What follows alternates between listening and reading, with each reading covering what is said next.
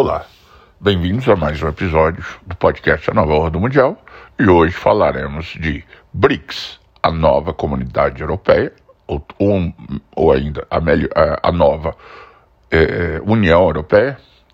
Pois bem, vamos começar esse podcast explicando um pouco o histórico do que foi, do que se tornou o que é hoje a União Europeia. Nos anos de 1950, recém-saídos da Segunda Guerra Mundial, os europeus, os principais países europeus, se juntaram e formaram um mercado comum europeu. Qual era a intenção do mercado comum europeu? Começou como uma união aduaneira, ou seja, facilitar a troca comercial entre os países que faziam parte dessa, desse mercado comum europeu e, com isso, é, impulsionar o comércio entre aqueles países. Então, inicialmente, é, liderados pela Alemanha, é, França e alguns países da Europa Central, no início eram 12 países, montaram o que seria o embrião do, da União Europeia. Mas como, começou apenas, repetindo, como uma, unidade, é, uma união aduaneira algo mais, mais ou menos parecido com o Mercosul.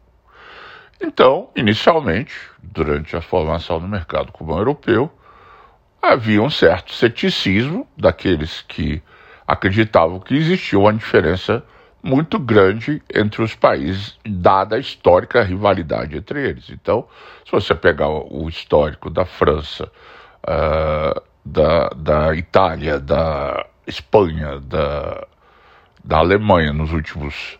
É, do, a, a, até do Reino Unido, que inicialmente não participou da, da, do mercado comum europeu, mas também seria um membro é, é, potencial naquela época, e que todos eles têm um histórico de conflito de séculos. Né? Então, estamos aqui falando de rivalidades que remontam a praticamente desde a dominação é, é romana. Então, é, muitos apostavam, na, na, foram incrédulos é, na viabilização dessa, desse mercado como europeu.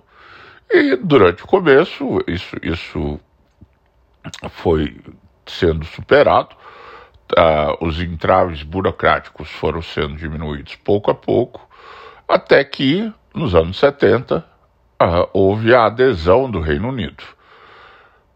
O mercado, é, como o europeu, como, como já foi dito, era um mercado aduaneiro, ou seja, uma unificação de aduanas facilitando o comércio entre aqueles países. No entanto, durante a Guerra Fria dos anos 60 e 70, foi evoluindo para uma ideia de União Europeia. E o, o, qual a diferença entre a União Europeia e o mercado comum europeu? Além de ser, obviamente, uma união aduaneira, o mercado comum europeu também passou a contemplar uma união limitada, união política, e uma união monetária. Isso é o, é, esse é o projeto mais importante. Qual foi essa união monetária? Foi a criação do euro. As pessoas que nasceram antes dos anos 90 talvez não saibam, mas cada país europeu até os anos 90 tinha sua própria moeda. Então, por exemplo, a França tinha a sua moeda local, assim como tinha o Reino Unido e a Alemanha com o marco, a Itália com o, o, a lira, a França com o franco francês, a Espanha com o peso, enfim, todos esses países tinham moeda própria, o que significava que eles tinham é, uma soberania absoluta sobre as próprias moedas. Quando surgiu a ideia da comunidade da União Europeia, eles também criaram a ideia de Banco Central Europeu, na qual somente essa entidade, o, Banco Central Europeu, controlado por todos os países membros do, do, da comunidade do, da União Europeia, teria o controle sobre a emissão da moeda, do euro. Então, em 1991, essa União Europeia, eh, essa União Europeia se transformou em realidade com o euro, E o resto é história. Hoje a União Europeia é o segundo maior, é, é, é o maior bloco de comércio do mundo e caminha é, efetivamente para ser uma união política, ou seja, os países nacionais, os estados nacionais abdicando de, suas, de sua autonomia local em detrimento a um governo europeu. Essa é, essa é uma ideia muito interessante para se ter, porque é, isso evolui, foi uma evolução muito distante do embrião desse, dessa união, que era o mercado comum europeu. Então, o que, que quer dizer essa união política? Esses países passam a ter uma política externa única.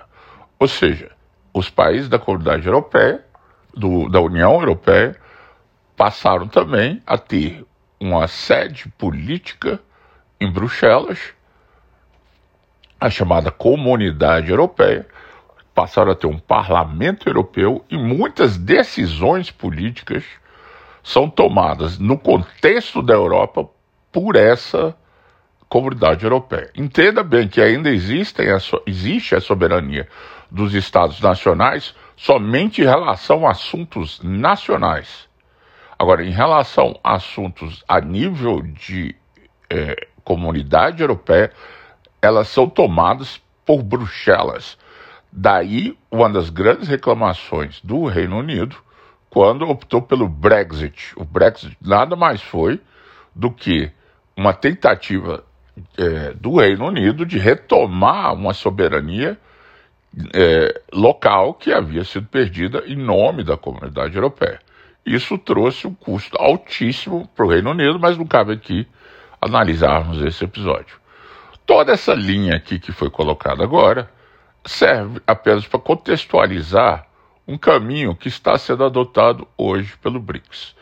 O BRICS, assim como o Reino Unido, começou com países heterogêneos, diferentes, que têm um histórico é, e culturas completamente diferentes um do outro. Os países formadores inicialmente do BRICS foram o Brasil, a Rússia, a Índia e a China.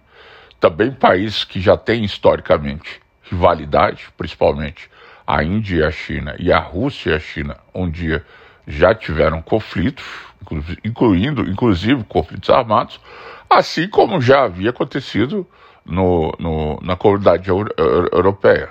Só, só para entender, a, a, quando é fundado na, nos anos 50 o mercado comum europeu, a, Alemanha, que é um dos países do mercado europeu, tinha acabado de sair de uma guerra com o Reino Unido e com a França. Então, é, essa, esse argumento de que há uma rivalidade entre os países membros do BRICS é muito relativo, porque existia essa, rivalidade no mercado comum europeu, no seu surgimento, e, no entanto, não desviou o caminho da formação do, da comunidade europeia, da União Europeia. É, o BRICS surgiu nos anos 2000, eh, nos anos 2000 inicialmente é, também com a ideia de fazer uma espécie de união aduaneira. Só que essa ideia é, aos poucos foi evoluindo para a união política e econômica, mais ou menos no estilo da, do mercado comum europeu para a comunidade europeia, para a União Europeia. E é essa discussão que está acontecendo hoje. Fala-se em BRICS, e o, é, só para acrescentar, o S, como já foi dito aqui é, em outros episódios, foi quando convidaram a África do Sul, já nos anos 2010, para participar dessa união e formou o BRICS. Inicialmente era o BRIC e virou o BRICS. Então, o que, que aconteceu de lá para cá? O BRICS, nos anos 2010, formaram uma base é, de, de um plano, de um sistema financeiro alternativo ao sistema tradicional formado pelo FMI e o Banco Mundial. E, fundou o chamado é, Novo Banco de Desenvolvimento, é, financiado por esses cinco países em que ele começou a fazer empréstimo, primeiro para os seus países membros, para poder é, fomentar as relações econômicas e comerciais entre os países membros. De lá para cá, é, dos anos 2010 para cá, só tem fortalecido a relação comercial entre os, entre os países que compõem o BRICS. O Brasil recentemente assinou um acordo com a China para possibilitar a transferência, o pagamento eh, de importações e exportações do Brasil para a China e da China para o Brasil nas respectivas moedas, evitando assim pagar em, em dólar e ser obrigado a fazer eh, transações comerciais em dólar. É, então, isso é só apenas um indicativo do potencial que o BRICS está tendo no resto do mundo. E aí entra um terceiro componente, que foi a chamada guerra da Ucrânia.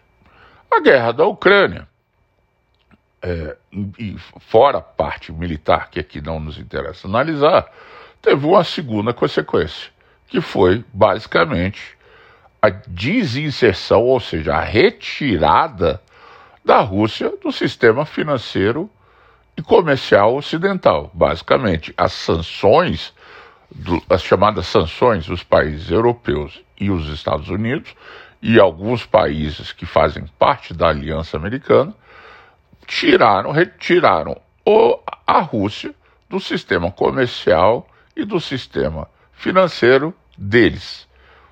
Isso em tese, é, é, eles achavam que teria um impacto devastador para a Rússia e levaria a Rússia, basicamente, ao mesmo estado em que se encontrava na época da, da desintegração da União Soviética.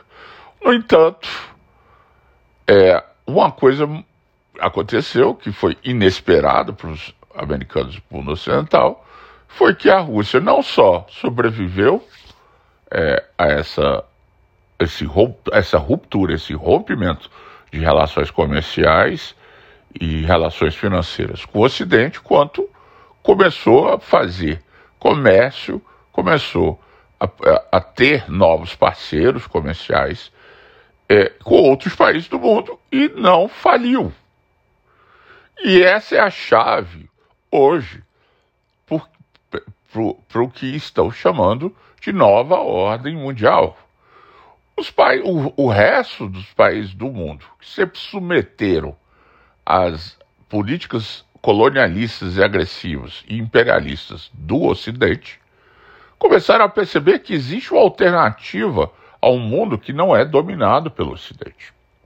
Então, começaram a olhar para o BRICS como uma forma de contrapor a agressividade a imposição colonial ocidental com a relação de solidariedade, uma relação benéfica, solidária entre os países, assim como é na comunidade europeia. Então, o que, que é o BRICS hoje? Hoje o BRICS é a noiva desejada.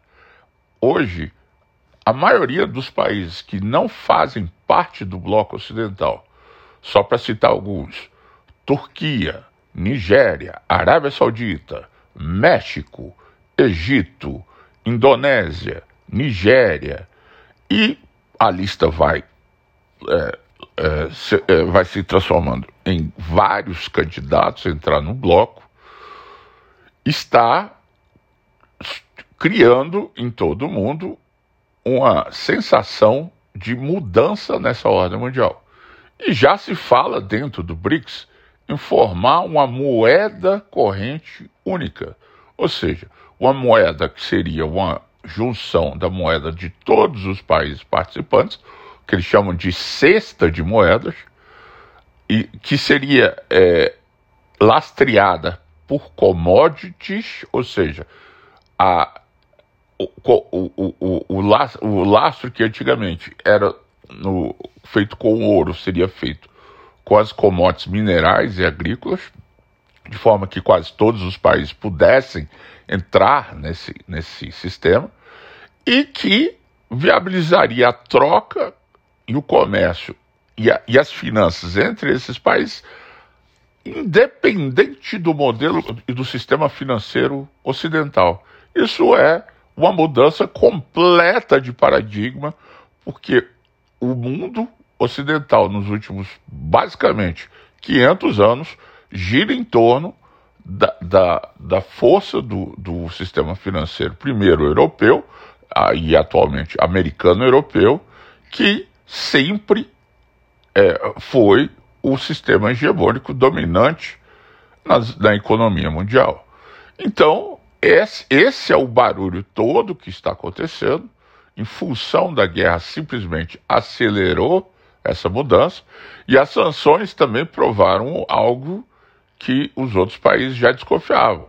Os Estados Unidos ou, e o Ocidente tomaram, eh, expropriaram, confiscaram o dinheiro russo que estava depositado em bancos ocidentais, no valor de quase 600 bilhões de dólares, que tom foram tomados à revelia dos próprios sistemas jurídicos, do sistema legal do Ocidente, ou seja, bens nacionais foram confiscados em nome de interesses políticos sem nenhuma legislação para isso, inclusive contra a própria, eh, as próprias leis internacionais.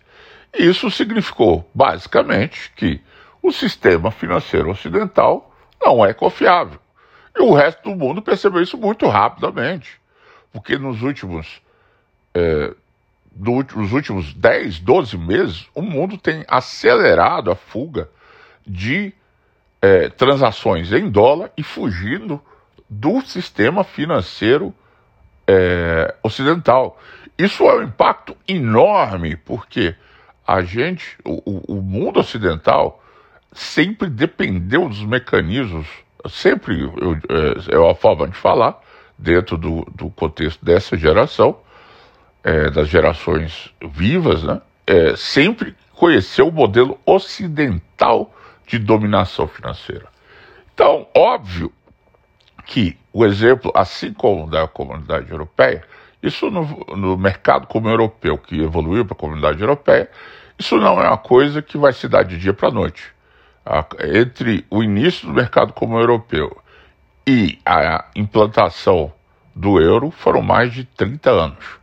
Então, óbvio que isso é apenas o embrião, mas já demonstra ao mundo que, que se ressente das práticas colonialistas, imperialistas ocidentais, que existe uma via, existe uma possibilidade de fugir esse sistema ainda não se dá para falar no sucesso, porque ainda falta muito a ser implementado. E como já disse, é apenas uma ideia que está evoluindo para um processo que vai ser paralelo ao do mercado comum europeu, que depois virou comunidade europeia. E isso vai ter impacto em toda, em toda, em todo o mundo. Isso é, vai é, realinhar é, não só a relação comercial do, entre os países, mas até as alianças militares, as alianças culturais, enfim. O mundo ocidental vai sofrer um sério revés nos próximos anos. Então, esse aqui, esse episódio foi uma, uma, uma forma de tentar explicar um dos pontos que está sendo discutido hoje sobre é, mudança de polaridade da ordem mundial, o que quer dizer, significa que a ordem que, que, que foi constituída em 45, baseada em, em mecanismos multilaterais de diplomacia e, e de arranjos econômicos e financeiros, baseado em Bretton Woods, na ONU e uma série de eh, relações e acordos internacionais, está ruindo. E estamos agora caminhando para esse novo eh, rearranjo mundial chamado a nova ordem mundial e o BRICS no banco da frente.